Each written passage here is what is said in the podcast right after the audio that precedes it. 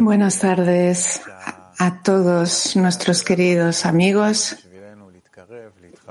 Estamos en nuestra lectura del estudio de las diez Sefirot para conectar, atraer la luz que reforma y comprender la instrucción de nuestro maestro Rav Leitman. Cuando alcanzamos, tenemos una imagen aquí, allí, el mundo está aquí, ese otro mundo está allá, pero eso no nos da nada. Al contrario,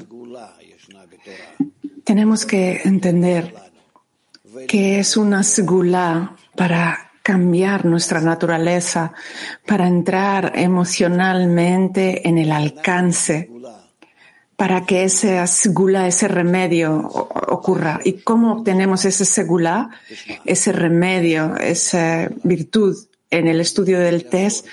Es la raíz espiritual y es acerca de eso de lo que estudiamos. Aprendemos acerca del sistema que opera sobre nosotros, que nos guía. Aprendemos acerca de esa guía superior y esa segula Queremos que haga un cambio en nuestra naturaleza para que empecemos a reconocer sobre qué escribe.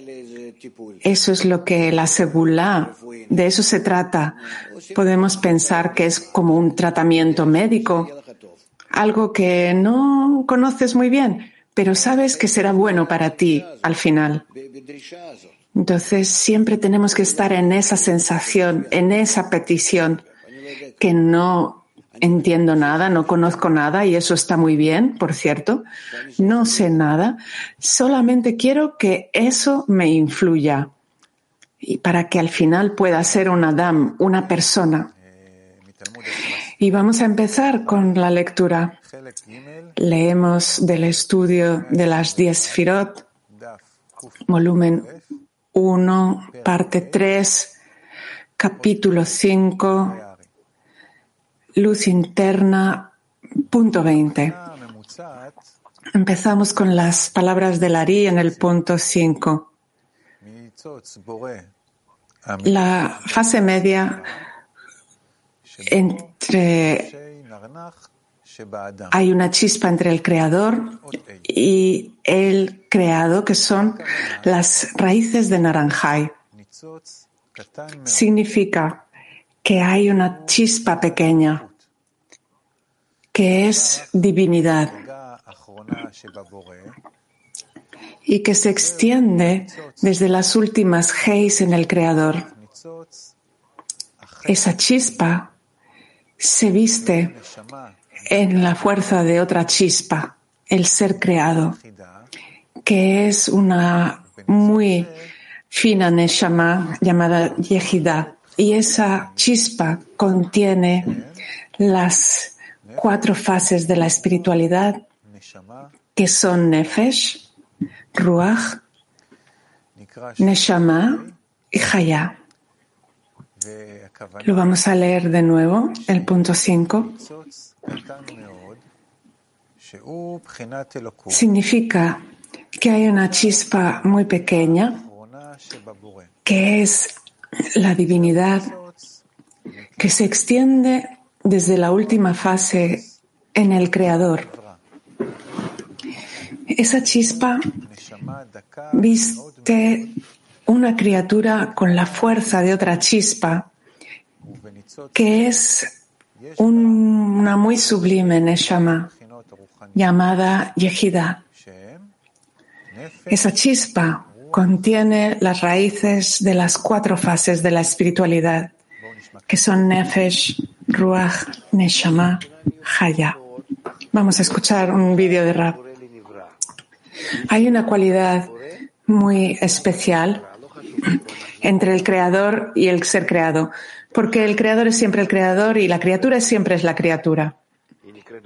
Incluso en el en el eh, grado de hablante o de animal. El creador, hay, hay una fase de encuentro que no da otra definición si que puede ser algo intermedio, que puede ser como el mono. Y él quiere decir que ahí también hay una raíz espiritual, no solo una imagen corpórea. Y hay estos objetos que los podemos llamar como fases intermedias. ¿Y qué es lo especial en ellos? Que son como un resumen del superior y del inferior.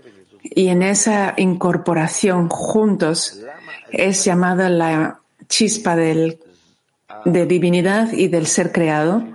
¿Y por qué tiene que ser así? Porque el superior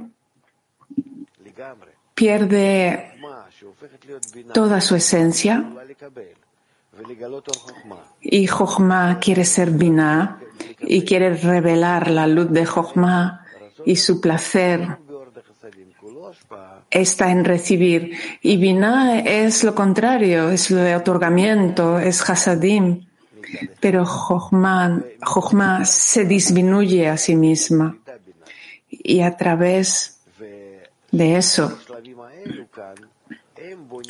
se coloca ahí y eso es lo que pone la chispa de santidad en la y la chispa de la criatura juntas.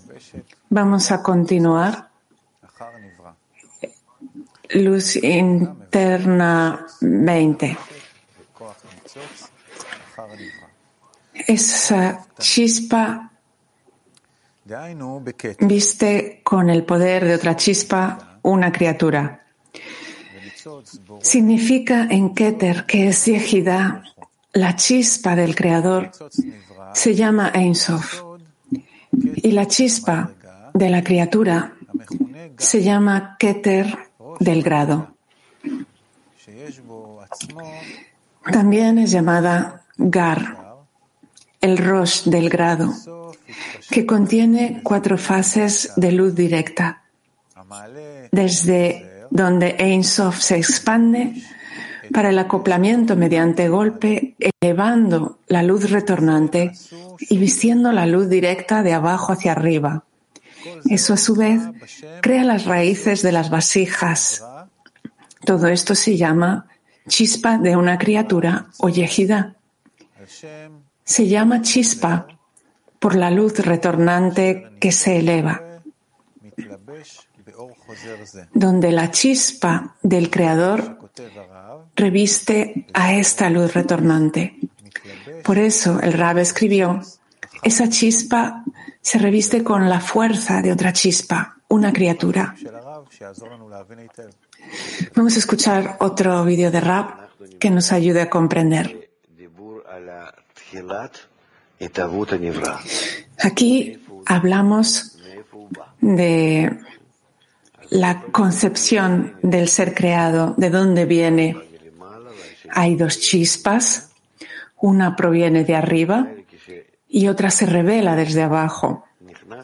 Y cuando estos dos conectan, entran el uno en el otro, la chispa de la luz reflejada y la chispa de la luz directa, la luz directa, eh, la reflejada es llamada una chispa. Cuando estas dos chispas conectan, tenemos el comienzo de un ser creado. No hablamos de un deseo que tiene que existir de alguna forma. Y, entonces esa chispa que proviene de arriba y se reviste en el ser creado, entonces ambos pueden existir.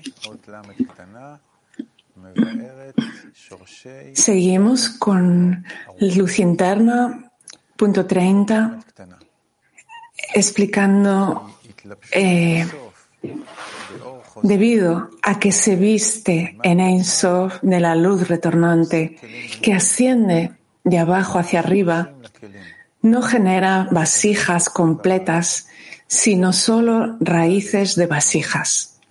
De ahí las palabras de Lari. las raíces de las cuatro fases. 40. Que explica Nefesh Ruach Neshama Haya. Ya sabes que Nefesh está revestida de Malhut, Ruach de Serampin, Neshama Bina, Haya de Jochma. Estas vasijas son cuatro por encima de fases en las palabras del Ari. Vamos a otro vídeo. Cuando estoy en esa sensación que aparece de refinamiento, que es algo puro, etéreo, revelamos esa gran luz de Yehida, empezamos a entender, a sentir, empezamos a vivir. Y aquí vemos la dificultad en el avance, no en el deseo, no en el tiempo, descensos, ascensos. La sensación de comprender no cambia. Puede ser que tengas un despertar elevado. El tiempo pasa y no se entendió, lo siento. Eso ocurre porque tuviste un descenso e hiciste algún tipo de superación. Y aquí trabajas en esa cuarta fase, incluso si fue una pequeña superación, tienes una pequeña iluminación de la espiritualidad y más adelante opera en esa pequeña, en ese pequeño aviut de la gran luz. Tenemos que pensar bien estas cosas cuando ocurren. A veces nos olvidamos de ellas porque el sentimiento nos controla, pero esa es la fuente de por qué no entendemos a la divina providencia. Continuamos con el punto 6 en las palabras del Ari. Entre la espiritualidad del hombre y el cuerpo del y el cuerpo del Guf. También hay una fase que consta de ambas. Es la fase del nefes espiritual, de Revi'it Dam, porque tiene la última chispa del nefesh, que es un cuarto del nefesh. Repetimos, entre la fase de espiritualidad y la fase del guf, también hay una fase que consta de ambas. Es la fase de Revi'it Dam, un cuarto de sangre del Nefesh, porque tiene la última chispa del Nefesh, que es un cuarto del Nefesh, es decir, Nefesh de Nefesh, y de ahí el nombre Revi'it, un cuarto.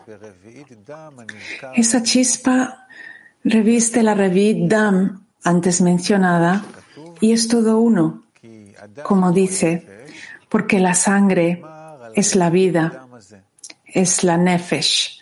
Dijo sobre Revi'it Dam, este cuarto de sangre. Este Revi'it Dam es la mejor parte de las cuatro fases del Guf antes mencionadas, donde cada parte se divide en cuatro. Es el primer y el máximo Revi'it desde la perspectiva de la esencia de los Mujin, que es la vitalidad de la luz de Jochma, que es la vitalidad en su interior, y es la sangre que se expande en ellos para revivirlos. Todas las raíces de las cuatro fases anteriores están en esa revit de Dam superior porque es el medio entre la espiritualidad y el Guf y consta de ambos. Vamos a leerlo de nuevo, este punto 6. Entre la fase de la espiritualidad y la fase del guf, hay también una fase que consta de ambas. Es la fase Revi Dam, cuarto de sangre del Nefesh, porque tiene la última chispa del Nefesh, que es un cuarto del Nefesh, que significa Nefesh de Nefesh. Y de ahí el nombre Revit, un cuarto. Esa chispa reviste la Revit Dam antes mencionada y es todo uno. Como se dice, porque la sangre es la vida. Dijo sobre Revit Dam. Este Revit Dam es la mejor parte de las cuatro fases del Guf antes mencionado, donde cada parte se divide en cuatro. Es el primer y el más elevado Revit desde la perspectiva de la esencia de los monjin, que es la vitalidad en su interior. Es la sangre que se expande en ellos para revivirlos. Todas las raíces de las cuatro fases anteriores están en ese Revit, en la Dam superior, porque es el medio entre la espiritualidad y el Guf, y consta de ambos. Vamos a ver otro vídeo de Rab, donde Rab nos explica. Cuando la luz superior entra al inferior, no hay tal cosa como la luz superior entrando en el, en el cli, en la vasija, que tiene que hacer una adaptación desde el superior al inferior.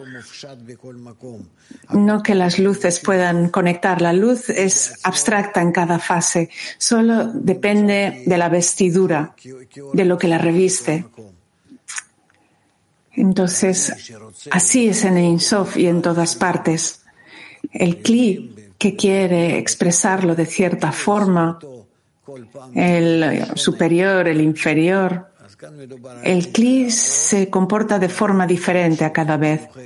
Y aquí se habla de cómo la, luz, a través de una revestidura especial, un Kli especial, va de Kli en Kli. El creador creó en cada fase una vestidura diferente de acuerdo con el receptor. El superior, el inferior. Leeremos luz interna 50 ahora, explicando Nefesh de Nefesh. Nefesh también tiene cuatro fases internas, Huptum, que son propios y que se expanden desde la propia Malhut. Y Nefesh en Nefesh está revestido de Malhut de Malhut. Vamos a pasar a punto 7, palabras del Ari. Además, hay una fase intermedia entre Guf y vestiduras hay fases de Searot y Tzipornaim del hombre que contienen ambos. Entre las vestiduras y la fase número dos hay una intermedia que es Ojalim, tiendas. 7. Además, hay una fase intermedia entre la segunda fase y la tercera, que son Searot, cabellos, y Tzipornaim, uñas, de Adam, ya que se sabe que esta fue la vestidura preliminar de Adam. Se adhieren a la luz de Adam, a la piel de Adam, y son como el guf de Adam mismo. Pero cuando se van, estos searot se convierten en una vestidura como hechos de lana de cabra y oveja. Es más, incluso cuando están adheridos al guf del hombre, de Adán, son como una vestimenta, como animales y bestias, cuyo pelo es su ropa. El ejemplo de esto es Adam Rishon. con respecto a los Sipornaim, a las uñas. También encontramos en Nabucodonosor, cuya ropa era esta, como se dice, hasta que su cabello creció como plumas de águila y sus uñas como garras de pájaro. Además, entre las vestiduras y la casa hay ojalim, hay tiendas hechas de lana y lino, que son vestiduras que también se usan en las casas.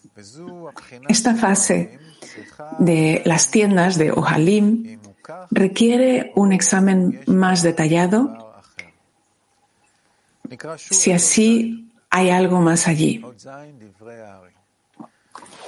Vamos a leer este punto 7 de nuevo.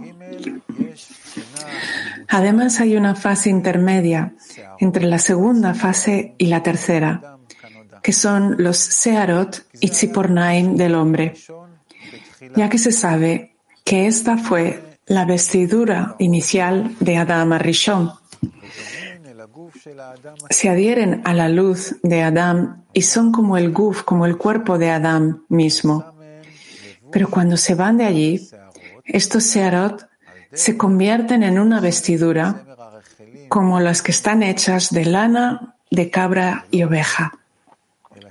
Es más, incluso cuando están adheridos al guf de Adán, son como una vestimenta, como los animales y las bestias cuyo pelo es su ropa, su vestidura. El ejemplo de eso es Adam Arishon, con respecto a las Sipornaim. También encontramos en Nabucodonosor, cuya ropa era esta, como se dice, hasta que su cabello creció como plumas de águila y sus uñas como garras de pájaro. Además,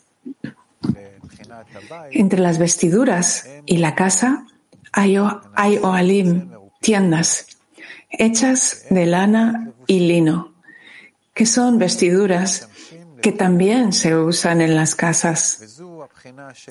En esta fase de Ohalim requiere un examen más detallado si es así o si hay algo más allí. Dice Rab. En cada discernimiento hay Javayá, etc. Y la fase del encuentro está toda en construcción. No hay nada que añadir porque nuestra mente no puede captarlo, no puede captar esta incorporación hasta, hasta ese punto. Aprendemos detalles aquí y allí y que lleguen a sensaciones, no en nuestro intelecto, sino en nuestro deseo. Ahí es donde organizamos todo. Y cuando alcanzamos, aunque sea una parte pequeña, pero que sea completa. Y entonces eso es alcance. Bien, vamos a pasar al capítulo 6.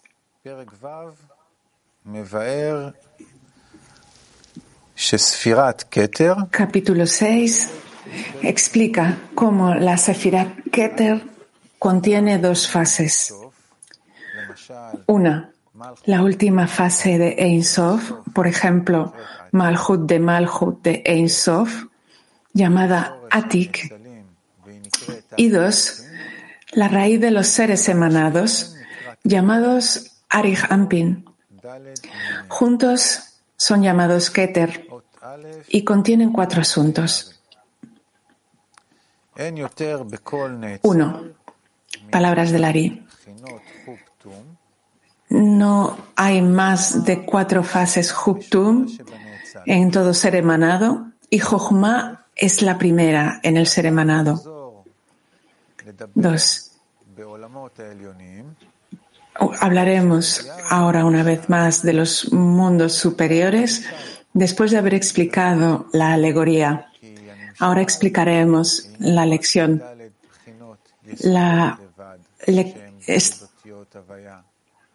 Son cuatro raíces que son las cuatro letras Havaya, Jochma, Binah, Tiferet y Malhut. Y por eso Jochma es la primera.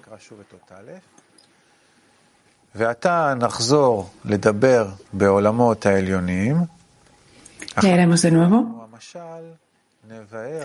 Ahora hablaremos una vez más de los mundos superiores después de haber explicado la alegoría.